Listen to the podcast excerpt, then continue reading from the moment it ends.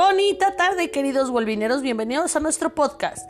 Mi nombre es Andrea Quijas y estoy aquí con Silvia Aguilar. ¡Eh! Hola a todos. Hello. ¿Cómo están? El tema de hoy es porque esta es la semana del Día de la Madre, ¿no? Sé que ya estamos más cercanos del Día del Maestro, pero la próxima semana va a ser la semana del Día del Maestro en Welving. Esta es la semana del Día de las Madres y eh, sí, hiciste un super blog con B Chica que ya está en nuestro YouTube que se llamaba Los hijos grandes maestros y lo publicamos el martes. Cuéntanos de tus super blogs. Ah, bueno, pues es que en realidad, eh, pues todo gira alrededor de este mes.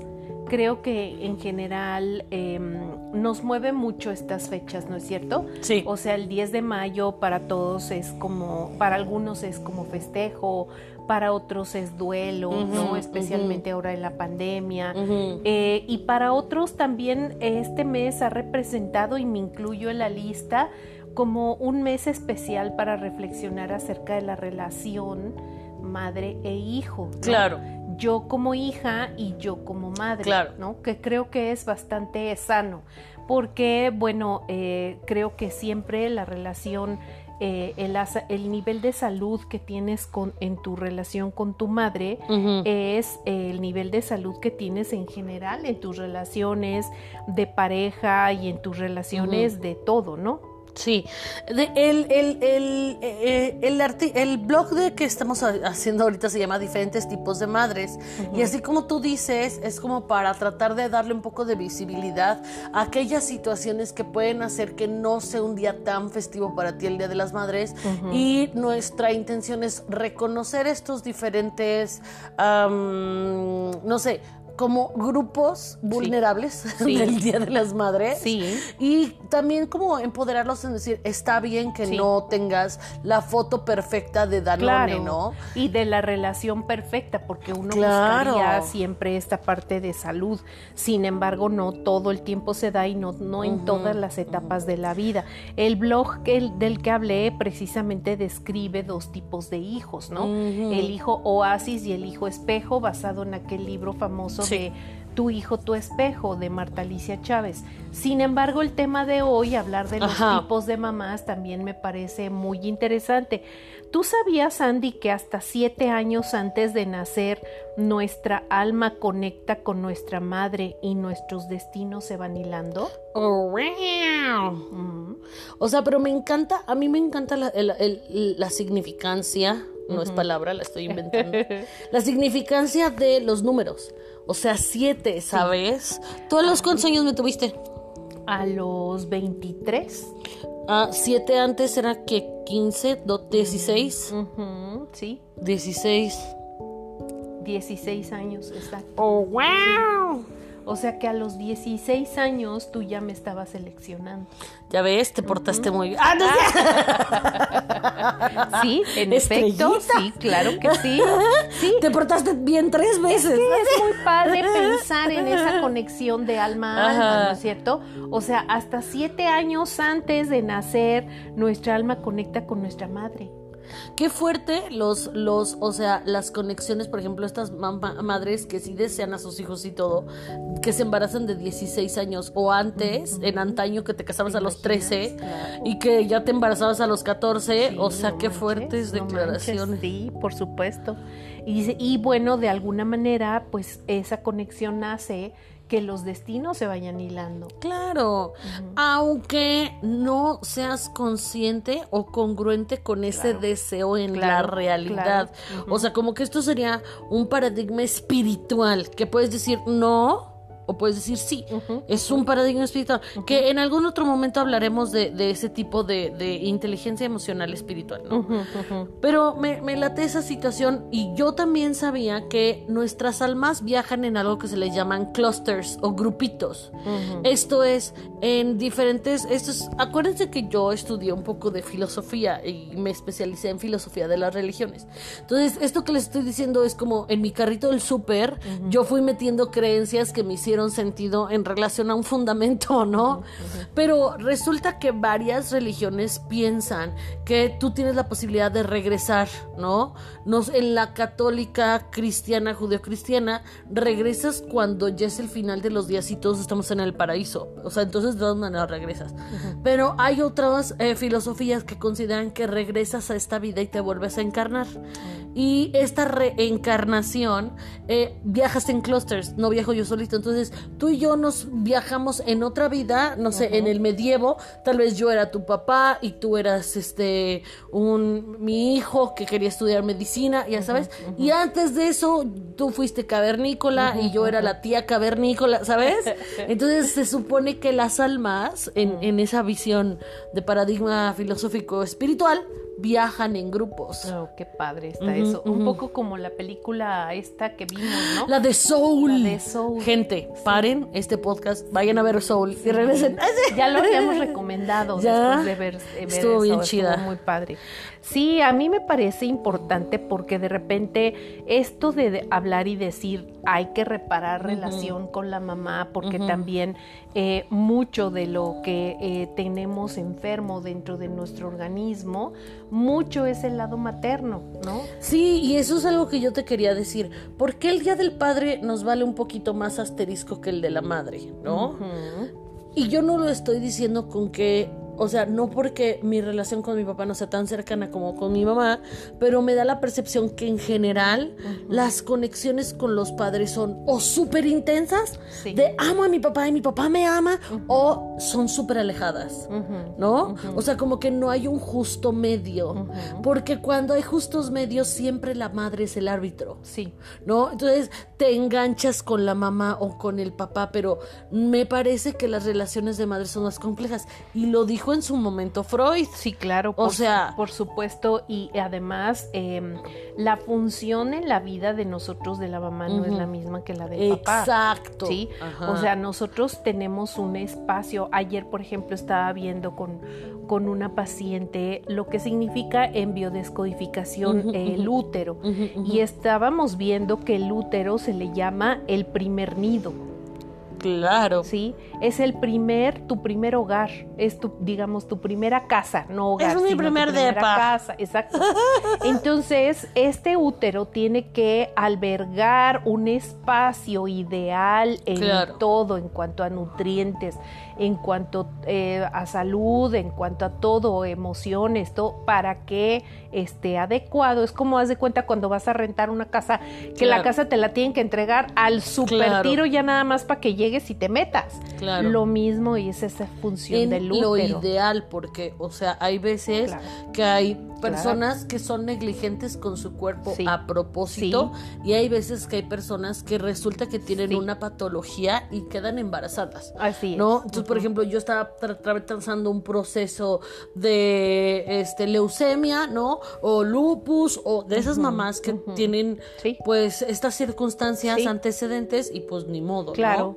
Sí, pues es lo mismo que rentar una casa, ¿no? Hay veces que te tocan súper buenas, nosotros, por ejemplo, que somos este la hadas madrinas de la renta de casa. Este, hay veces que son casas padrísimas y hay veces que tienen un chorro de fallas. O ni siquiera son los dueños los que te rentan. Resulta que la dueña no era la dueña y, entonces, te llega la dueña. Ay, bonita historia, Sí, o sea, es que es eso. Yo creo que es lo mismo, es como una casa, ¿no? Claro. Entonces, eh, muchos de los trastornos eh, a nivel útero, matriz, eh, órganos reproductivos, sin duda están vinculados con este, pues este deseo de, sentirte o no apto para tenerlo, para tener a ese bebé y albergar a ese bebé. Finalmente, pues la maternidad es, es para muchas un deseo muy grande, para otras dices, no, jamás en la vida, conmigo no cuenten, para otras es algo inesperado, eh, y hay muchos casos inclusive de, de mujeres que no viven el embarazo porque ya a los nueve meses van al doctor porque traen un dolor horrible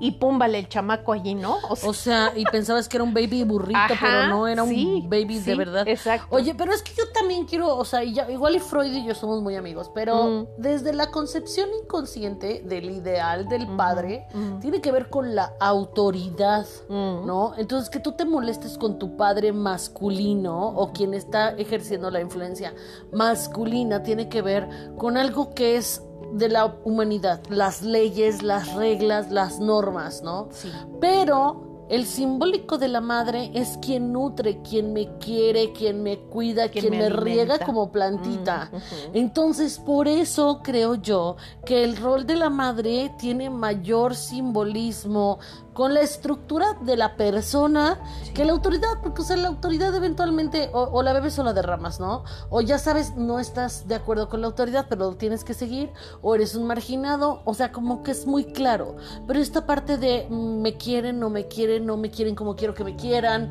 ¿no? Ya sabes, o yo no puedo expresar lo que en verdad quiero, o sea, eso es lo que creo que hace que las relaciones con la madre sean extra más complicadas. Sí, sí, creo que tienes razón. Eh, creo que tienes razón. Y em, no conozco relación perfecta entre madre e hijos. No, no, existe la relación perfecta. Yo siempre he pensado que la perfección humana recae en lo imperfectos que somos. O sea, por eso no ha cuajado, bueno, ok, 2021, gente. Si este podcast me lo quieren aventar en el 2040, igual voy a estar muy errada, ¿no? Pero con lo que yo conozco del mundo, por eso creo que no, pueden, no puede haber máquinas este, que, que, emulen a los humanos porque nuestra perfección recae en eso, en los bemoles, en las zonas grises, en las contradicciones, el sí, pero no, ya sabes. En las toxicidades. Sí, claro, me encanta la porquería. claro, claro, es, entonces, creo que por eso...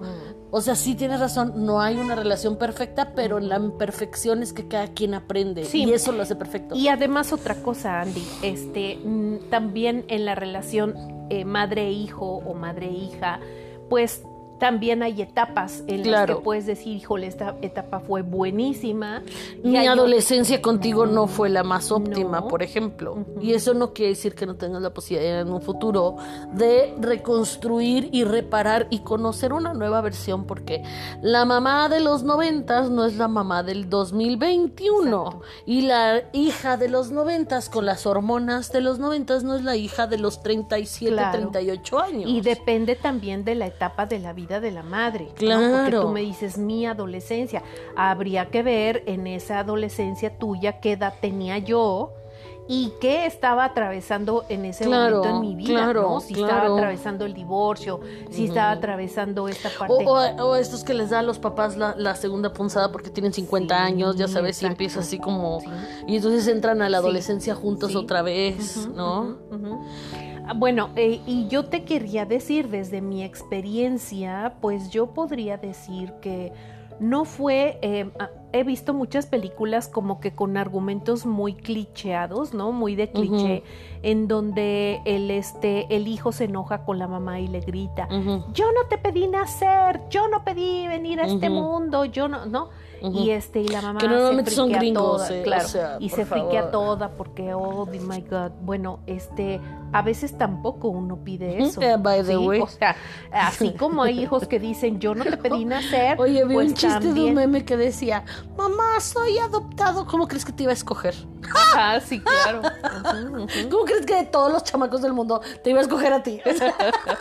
Claro, o sea, eh, hay ocasiones en las que deseas mucho, lo llamas, se te concede, que padre, un regalo, pero hay otras en las que tú tampoco pediste ser mamá. Y es mucho el decir, bueno, hay, hay, quienes toman la decisión y dicen, ok, sale, y no Claro. Lo cual es respetable. Y hay quienes dicen, pues ni modo, ya está aquí, pues a darle, ¿no? o sea, claro. que eh, es en, algunos casos, ambos son buenos. No, no estoy, claro, no estoy diciendo que uno sea mejor que otro. Creo que eso depende de la valiosa decisión de cada quien. Que yo creo que ese es el objetivo de este podcast, hablar de todas estas pequeñas excepciones que hacen que fechas como el Día de la Madre no sea algo que puedas festejar y gozar y tener esta situación de agradecimiento y apreciación, porque eso es lo que yo creo que deberían de ser las épocas felices, ¿no? O sea, la Navidad y así no es el consumismo, es qué padre que podemos disfrutar otro momento en familia juntos, aunque no esté la familia completa, aunque no comamos todo, aunque yo arruine la Navidad porque me di una comelitona antes, sí, me fue muy mal. Eso pasa, amigos, hasta las mejores familias. O que también digas tú, bueno, este, ok, mi relación con mi mamá no es la mejor, yo tengo tantos y tantos y tantos eh, nudos que no he desanudado, que no he trabajado pero creo que aquí el gran aprendizaje es pensar que em, por una o por otra razón finalmente eres lo que eres debido a ella. Claro, porque es una relación simbiótica. Sí. No necesariamente lo ideal, la sociedad hoy, porque eso también es bien importante.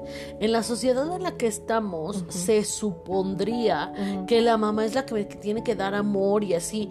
En otras sociedades de la antigüedad, las mamás eran las que enseñaban a casar, las que enseñaban las sabias, ¿no? Ahorita no necesariamente, ahorita es la mamá la que me apapacha, ¿no? La que me hace arrocito con leche. Claro. ¿No? La que me... y, entonces no necesariamente mi relación de mamá e hijos, arroba hijes, este, está entrando en los moldes de lo socialmente aceptable, pero sí es simbiótica porque su actitud, su conocimiento, su comportamiento impacta en mi actitud, bueno mi conocimiento. Claro. Bueno o malo. O sea, cuando yo digo soy el resultado y y gracias a ello soy lo que soy, es bueno o malo.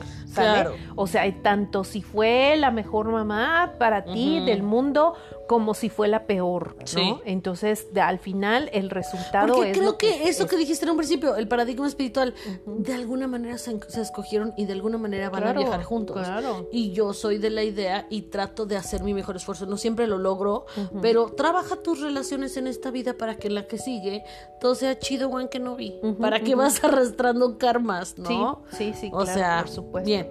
Entonces, queremos hablarte cuatro eh, especial ejemplos sí. De ah, excepciones a un feliz día de las madres que puede que lastime más que otros.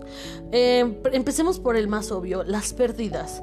Pérdida como mamá que yo deseaba un bebé, ah, que no lo llevaron a término o que nunca lo pudieron concebir o que nació y se murió después, ya sea de bebé o de grande. O sea, creo que las pérdidas son, eh, lastiman más en estos días y también como hijo tener una, no tener una mamá en el Día de las Madres creo que es algo que duele, ¿no?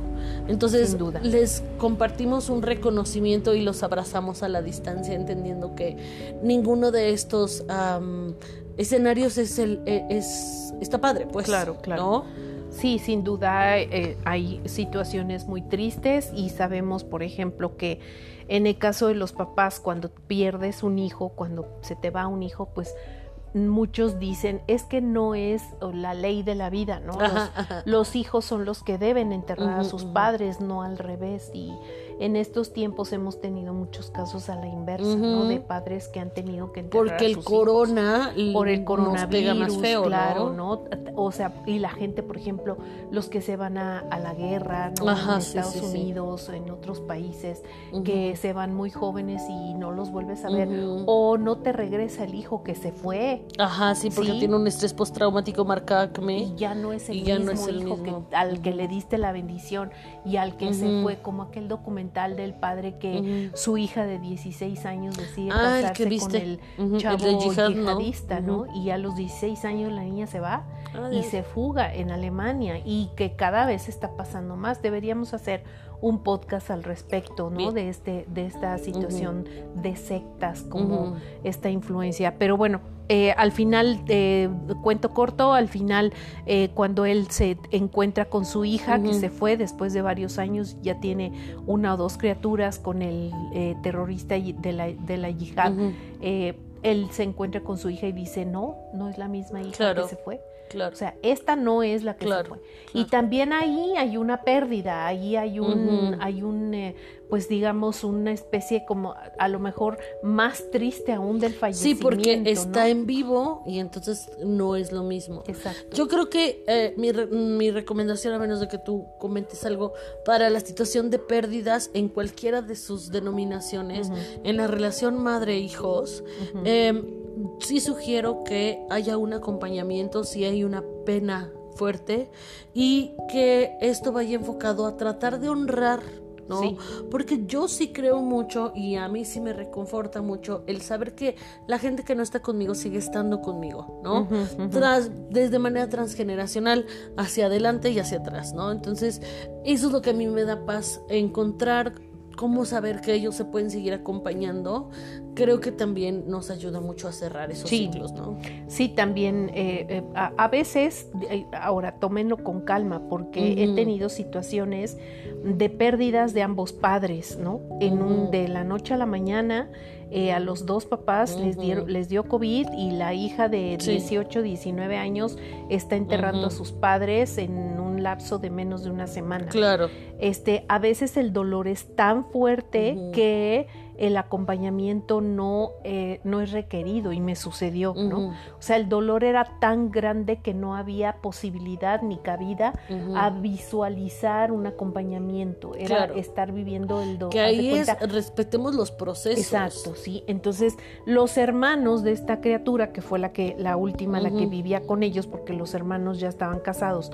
la, los hermanos son los que, los que están preocupados por ella y eh, eh, forzan este, esta relación terapéutica y no es la más conveniente porque ella estaba instalada en el dolor. Claro. Entonces sí, en eso hay que vivir cada quien su proceso humano de manera muy respetable. Nunca hay una fecha específica para decir ya es momento, ahorita, ya pasaron dos meses, ya pasó un año, ya pasaron dos y sigues llorando. No hay un momento creo que hay que eh, honrar la pérdida, honrar tu proceso, honrar tu dolor y buscar una forma de si ya estás en el paso de ah, salir de ahí, pues en algunos casos entender que ellos te siguen acompañando podría ser apropiado, ¿no? Un buen tip.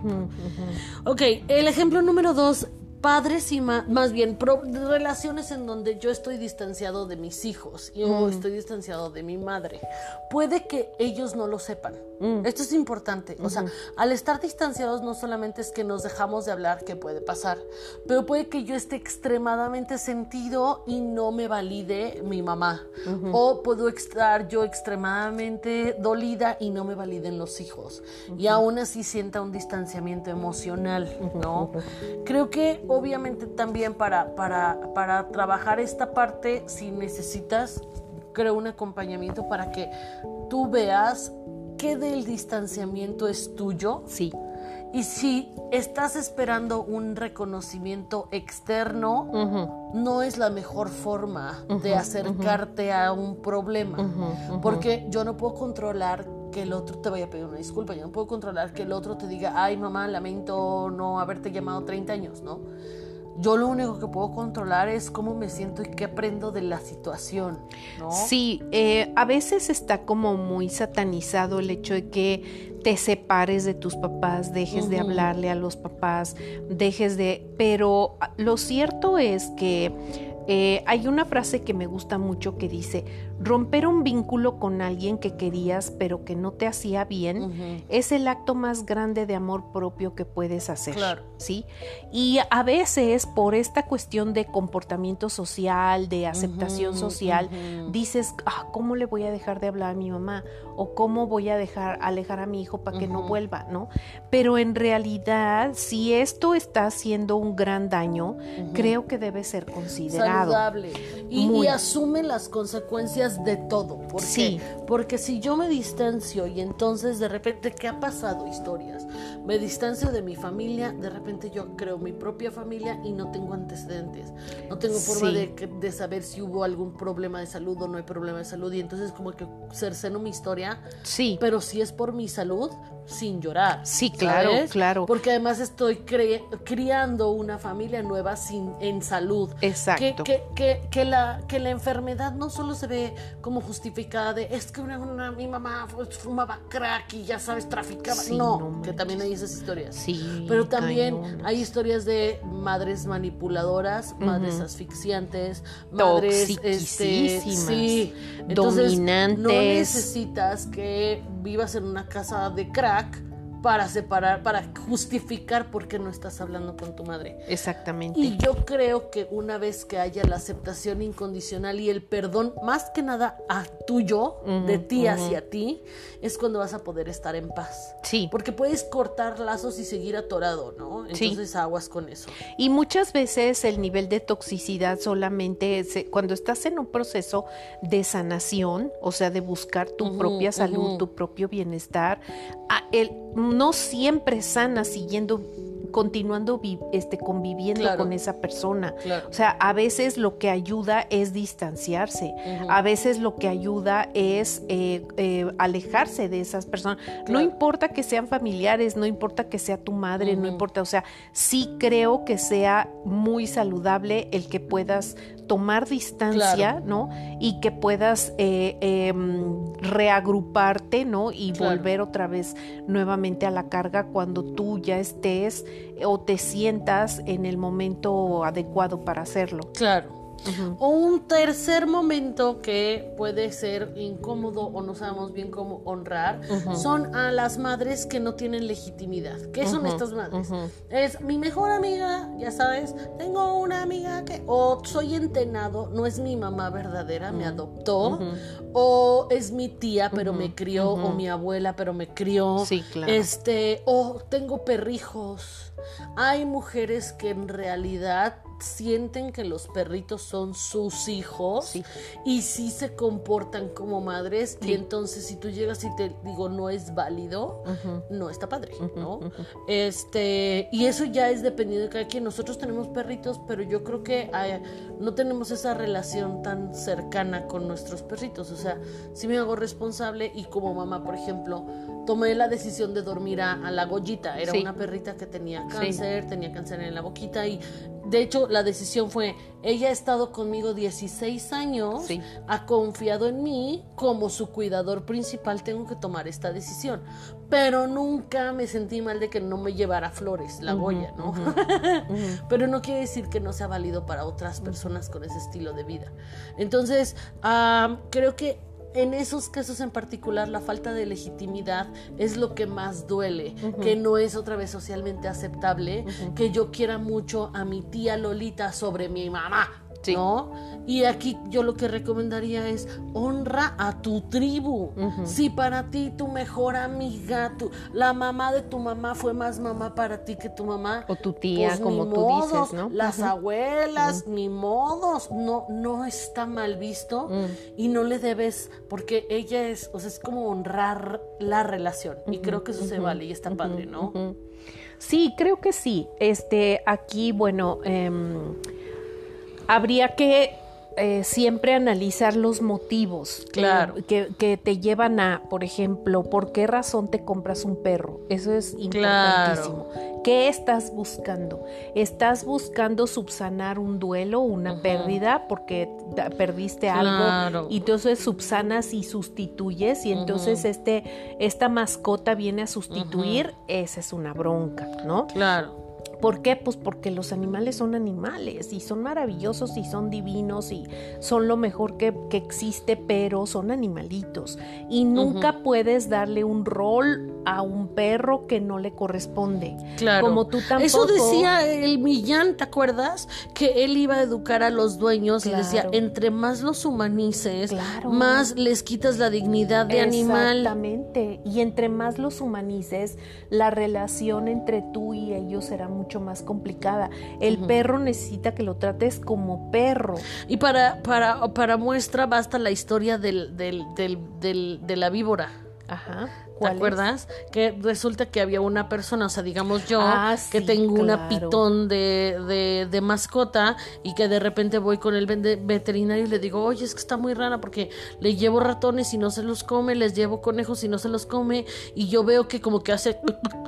Y entonces el veterinario dijo, ¿duermes con tu pitón? Sí. Ah, pues es que te va a tragar en tres semanas. Se está preparando. No manches, porque sigue siendo un animal. Sí, claro. O sea, y los perritos siguen siendo animales. Y lamentamos dar este ejemplo tan mórbido de una serpiente durmiendo a un lado de ti. Pero también, sí, sí, hay, hay, hay muchas patologías y lo cierto es que los perros, por ejemplo, los todas las mascotas también son receptores y contenedores de las emociones de los dueños, claro. sí, y de alguna forma también eh, van eh, somatizando eh, muchas cosas por la emocionalidad sí, simplemente el comportamiento. Yo quiero decirles que yo meto mi patita derecha, tengo el pie chuequito de mi patita derecha y mis tres perritas han metido las patitas traseras derechas, ¿te acuerdas? La Goya, la Pana y ahora la Cuca. Entonces, si por comportamiento imitan ciertas cosas, ¿cómo no van a conectarse contigo emocionalmente, no?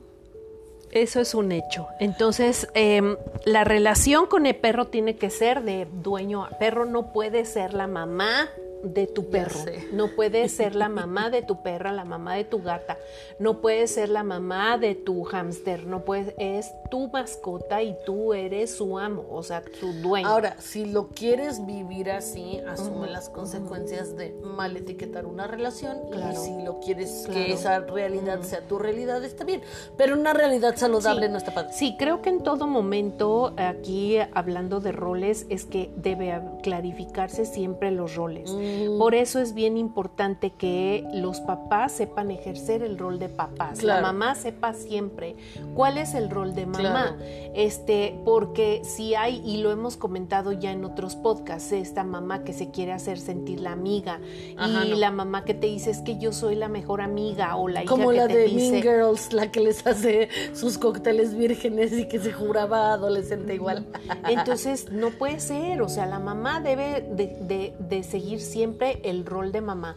No importa que también te lleves con tu hija, convivimos, somos roomies, nos compartimos los gastos. de que me puedes chanclear, me claro puedes que te puedo chanquear, por supuesto.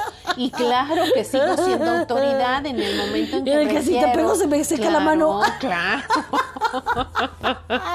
por supuesto. Ahora, ¿qué te hace tener el rol de mamá? Por ejemplo, sí, desde luego la autoridad, porque cuando dices, a ver, no me hables así, o a ver, y estamos en una relación madre-hija, lo tienes que marcar. ¿Qué otras cosas te hacen ser mamá? Pues cocinar, hacer la comida, chiquear a la gente, hacer un pastel, el postre, o sea, típicas cosas que son de mamá. si quieres todo mundo busca. no puede ser. Ahora, claro. no queremos decir que si eres una mamá que trabaja y no sabes cocinar no es no, mamá. No, no, no, no, nos me refiero. eso se le, no, tú pasaste y compraste un pastelito y entonces en la noche vienes y haces cafecito y esto y lo otro, pero pones la mesa, procuras que todos estén sentados contigo, ¿sí me explico? O sea, son muchas cosas que Como ya promotora de la unidad, claro, de la o sea, la imagen de mamá es básica, claro, siempre y en a toda edad. Con eso, no, pero es que quiero que se hagan independientes. Otra vez, las consultas están abiertas. no tiene nada que ver. Puede ser súper independiente y además muy cercana en tu estilo. No estamos diciendo que sea Rosita claro. Y ahora no nosotras que somos socias, que vivimos juntas, muchas veces lo hemos dicho, a ver, eh, vamos a hablar como socias, ¿no? Y entonces en ese momento te quita la cachucha de mamá. Y luego te digo, oye, mi mamá ya me un panecito. y ya eres mi mamá. Y ya, claro, entonces eso es importante y no perder el rol. Bueno, y para finalizar, también es importante honrar a los hermanos que no tienen mamás, ¿no? Que en el Día de la Madre ahí andan solitos y que no saben cómo trabajar esa parte, pues yo creo que no sería justo que uno de ellos tomara el rol de mamá, porque otra vez no te toca.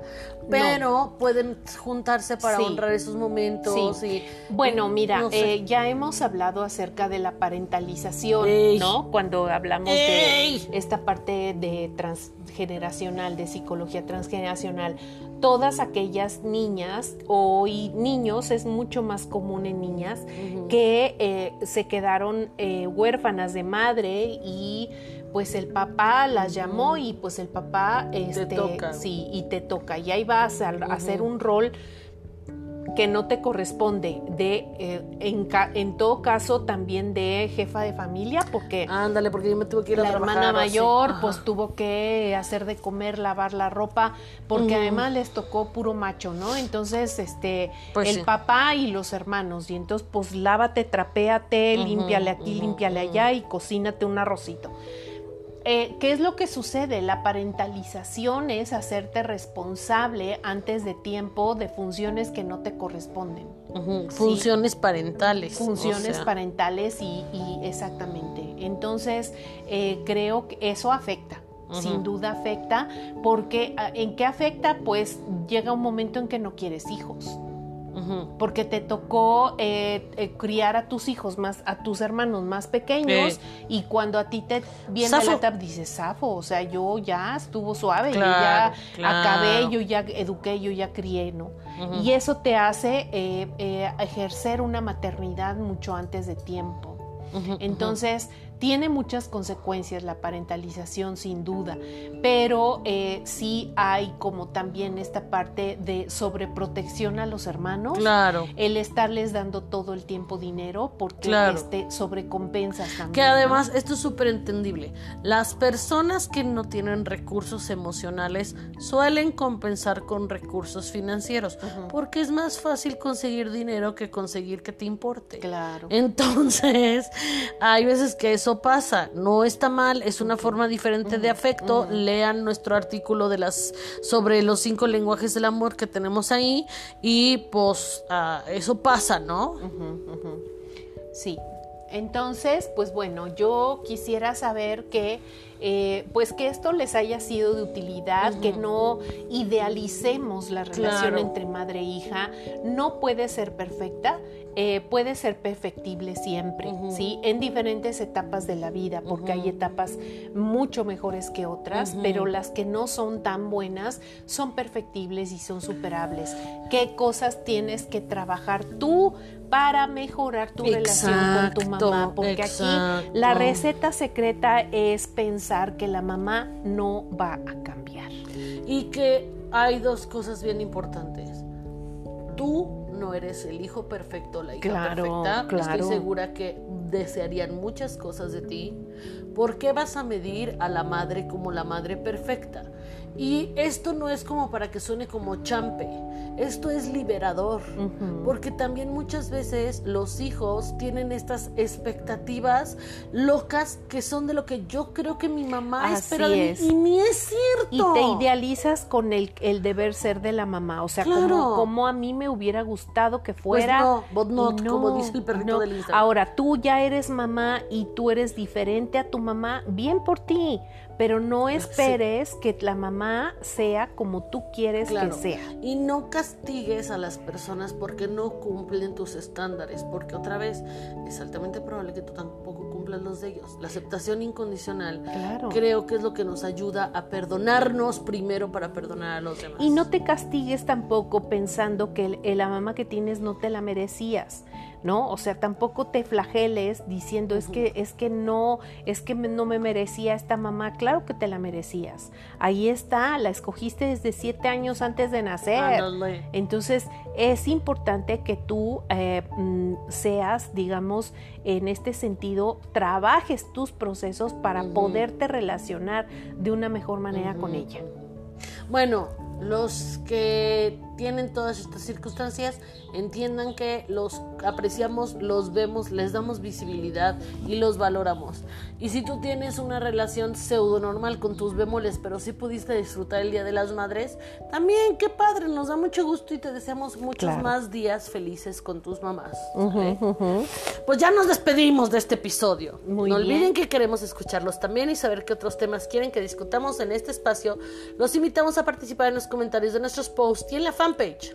Nos puedes encontrar en Facebook como Wellbeing Counseling MX o si te es más fácil puedes ir a nuestra página www.wellrayitamediabing.com.mx y encontrar las ligas al blog, al Face, al YouTube, Spotify. al Spotify y les agradecemos como siempre por seguirnos y ser parte de esta comunidad del bienestar. Dale like, comparte y recuerda que trabajar en tu bienestar impacta en el bienestar de todos. Adiós. Bye bye.